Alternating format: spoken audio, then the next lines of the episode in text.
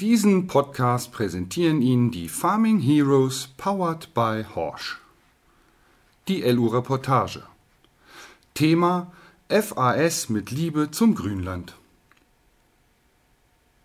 Die Straße vor uns ist alles andere als breit, um nicht zu sagen richtig schmal. Zumindest wirkt sie beim Blick nach vorne aus der Kabine des Xerion so. Die im Heck angebaute Triple-Mähwerk-Kombination verstärkt den Eindruck noch. Und als vor uns nicht nur ein Pkw, sondern dahinter auch noch ein Lkw auftaucht, bin ich sehr froh, dass ich dieses Geschoss auf diesen Wegen nicht lenken muss. Diesen Job hat der 21-jährige Luis Köser, Fachkraft Agrarservice im Lohnunternehmen Spalleck bei Wuppertal. Er steuert das Gefährt souverän über die Landstraße. Und schon biegen wir in einen befestigten Feldweg ein zu einer elf Hektar großen Wiese. Insgesamt bewirtschaftet der Betrieb rund 45 Hektar in Eigenregie, erklärt Luis, während er die Kabine des Xerion um 180 Grad schwenkt und so für die Rückwärtsfahrt vorbereitet. Aber den eindeutigen Hauptschwerpunkt bildet schon das Lohnunternehmen mit seinen inzwischen 20 Festangestellten und bis zu 10 Saisonhelfern. Nicht zu vergessen natürlich die beiden Auszubildenden zur Fachkraft Agrarservice. So wie Luis vor vier Jahren, als er bei LU Spalleck begann. Inzwischen arbeite ich nicht nur mit dem Großtraktor, sondern durfte in der Saison 2018 auch Häcksler fahren. Das war schon ein echter Knaller, schwärmt er. Traktoren und Erntemaschinen sind bei LU Spalleck meistens festen Fahrern zugeordnet, die auch für die Einsatzsicherheit und Pflege der Technik die Verantwortung tragen. Technische Unterstützung gibt es dabei vom eigenen Werkstattteam.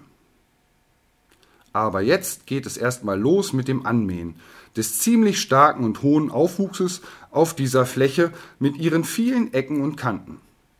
Geplant ist, hier Heu zu gewinnen, teils für die eigenen Pferde der Lohnunternehmerfamilie, vor allem aber für die Vermarktung. Denn Pferdehalter und damit Heukunden gibt es reichlich in der weiteren Umgebung, erfahre ich. Den Xerion genauer das Modell 4000, fährt Luis Köser seit 2017, dem Jahr seiner Abschlussprüfung. Bei der Fahrzeugbeschaffung war er in der Auswahl mit einbezogen und obwohl es sich in diesem Fall um ein Gebrauchtfahrzeug handelt, gab es durchaus verschiedene Optionen, was sich vor allem bei der Ausstattung bemerkbar machte. Mit dem Xerion 4000, von denen mittlerweile vier Stück im Lohnunternehmen laufen, kommt der junge Mann nach eigener Aussage bestens zurecht. Hilfreich war für ihn aber auf jeden Fall die Fahrschulung, an der er bei Klaas teilnehmen durfte. In diesen Fahrzeugen steckt viel mehr an Möglichkeiten und Nutzen, als man durch eigenes Ausprobieren herausfinden kann. Und effizienter Einsatz muss die Messlatte sein. Dazu ist die Technik sonst zu teuer, betont er. Technisch sei die Maschine ein echter Sprung nach vorne, erheblich komfortabler zu handhaben und im schweren Arbeitseinsatz nur halb so durstig wie der 3800er, fügt er mit einem Augenzwinkern hinzu. Und es ist schon ein erhebendes Gefühl, mit dieser Maschine zu fahren. Kein Vergleich zu einem Standardtraktor, hebt er mit dem Brustton der Überzeugung hervor. Drei Bahnen außen um die Fläche herum sind fertig und auch einige verwinkelte Ecken am Waldrand sind ausgeputzt. Jetzt durchquert das Mähwerksgespann die Wiese mehrmals und unterteilt sie so in Parzellen. Zwischendrin bin ich ausgestiegen, um Einsatzbilder von Maschine und Fahrer aufzunehmen. Aus der Entfernung werden nicht nur die wirkliche Größe des Schlages, sondern auch die Höhenunterschiede in der Fläche deutlich. Wieder zurück in der Kabine sprechen wir über die Herausforderungen, auf solchen Parzellen zu mähen. Noch einen Grund mehr für den Xerion, denn durch Allrad, Hundegang, große Räder und genügend Power unter der Haube meistert er auch ambitionierte Lagen, freut sich der Profifahrer. Sehr bequem sei dabei auch das zugeschaltete Parallelfahrsystem, so dass die Arbeitsbreite der Mähwerkskombination von 9,3 Metern bestens ausgenutzt wird. Ebenfalls aktiv ist der integrierte Kidswarner. Pro Jahr setzt Luis Köser den Xerion etwa 1200 Stunden ein, vor allem in der Grünfutterernte und der Silageverdichtung. Doch auch die Bodenbearbeitung schlägt mit so mancher Stunde zu Buche.